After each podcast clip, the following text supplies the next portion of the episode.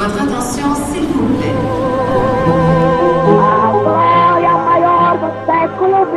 Alberto Santos Dumont habita cet immeuble. A história do Brasil nas ruas de Paris. Je suis brésilien, j'ai de l'or et j'arrive de Rio de Janeiro. Baseado no livro de Maurício Torres Assunção. Capítulo 12 Alberto Santos Dumont e o desafio da Torre Eiffel. No capítulo passado, você ouviu como Santos Dumont queria provar a dirigibilidade do seu balão de hidrogênio tentando contornar a Torre Eiffel. Foram duas tentativas, dois acidentes graves, sem que Santos Dumont sofresse um arranhão. Graças a São Bento, dizia ele, lembrando a medalha que havia ganhado da princesa Isabel.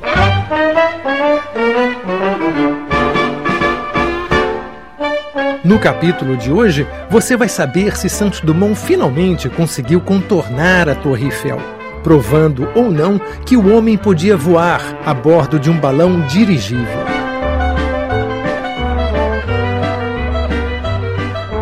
Três semanas depois do acidente com o dirigível número 5, Santos Dumont se apresentou ao Aeroclube da França. Estava pronto mais uma vez para provar a eficácia da sua invenção. O balão dirigível número 6, a solução para a navegação aérea, como ele explicava. O número 6 pouco difere do número 5. É balão em forma de charuto com 36 metros de comprimento está equipado com o mesmo motor de 15 cavalos, podendo chegar a uma velocidade de até 40 km por hora. Na tarde de 19 de outubro de 1901, uma multidão compareceu à sede do Aeroclube, de onde os balões faziam a sua ascensão. Já eram quase três da tarde quando o dirigível de Santos Dumont subiu, logo atingindo uma velocidade de 36 km por hora. Em menos de nove minutos, havia alcançado a Torre Eiffel, voando a 250 metros de altura. Vagarosamente, contornou a torre, passando a cerca de 50 metros do seu para-raios. Lá embaixo, a multidão já festejava o feito do brasileiro. A volta, porém, seria mais difícil. De novo, Santos Dumont navegava contra o vento. Pior ainda, o motor voltou a falhar. Santos Dumont foi forçado a abandonar os cabos de controle para dar um novo arranque ao motor. Depois de 29 minutos no ar, o brasileiro cruzou a linha de chegada, passando sobre o hangar do aeroclube. Pena que tenha levado mais de um minuto e meio para conseguir baixar a altitude, retornando ao ponto de partida. Só então os seus assistentes agarraram a corda pendente, parando o dirigível. Todos corriam em sua direção para comemorar o seu feito, menos os confrades do aeroclube.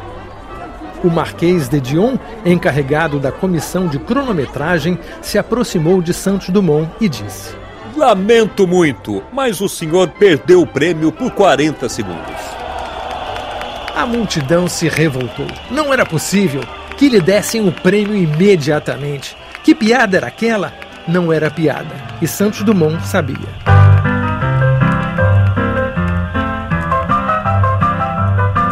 Algumas semanas antes, o Aeroclube mudara as regras do desafio, deixando Santos Dumont enfurecido.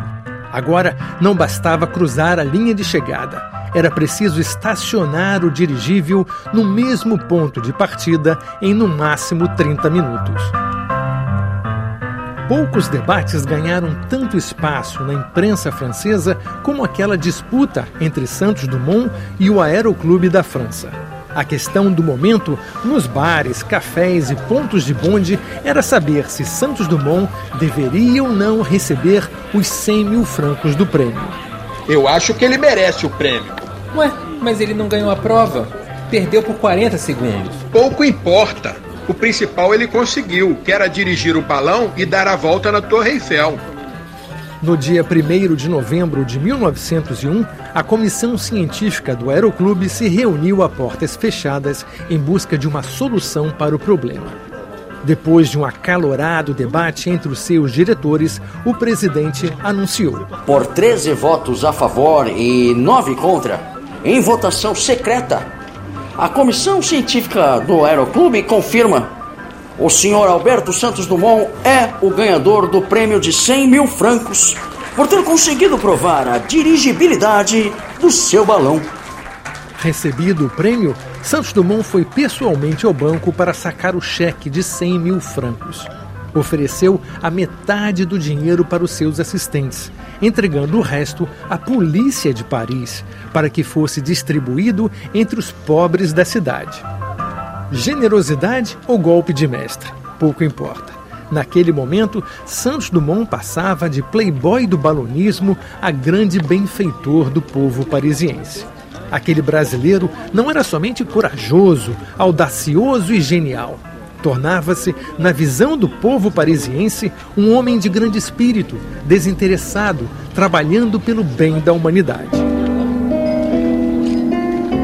No jantar de comemoração do Aeroclube, Santos Dumont foi homenageado com brindes, discursos e uma valsa composta exclusivamente para ele.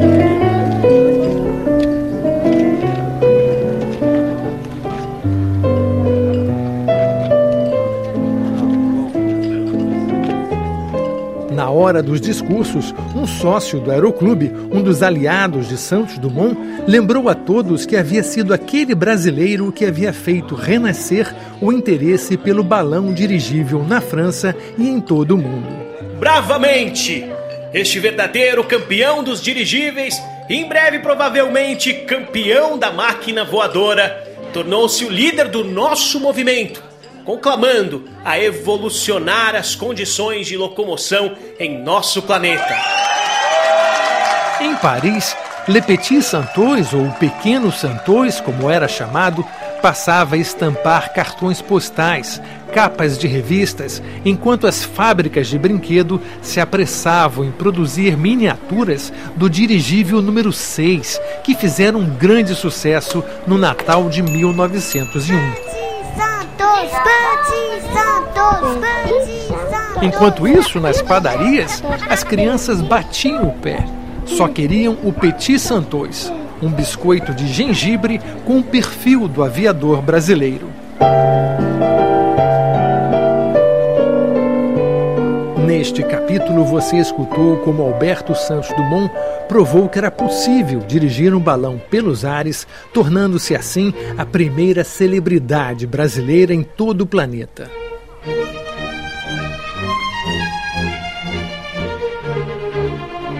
No próximo capítulo, você vai conhecer o dirigível número 9, a Baladeuse, o carro aéreo de Santos Dumont que deixava a população de Paris boquiaberta.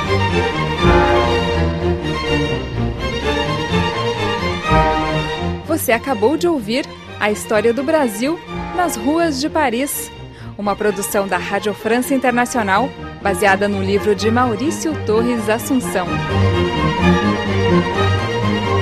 Direção técnica de Pierre Zanutot, com as vozes de Rogério Faria, Elcio Ramalho, Marcelo Assunção, Silvano Mendes, Alexandre Brás, Clara Vidal Gresson, Olivia Vieira, Bianca Jacu, Daniela Franco e Maurício Torres Assunção, além da participação especial da pianista Miriam Zanutot, executando a valsa de Santos Dumont.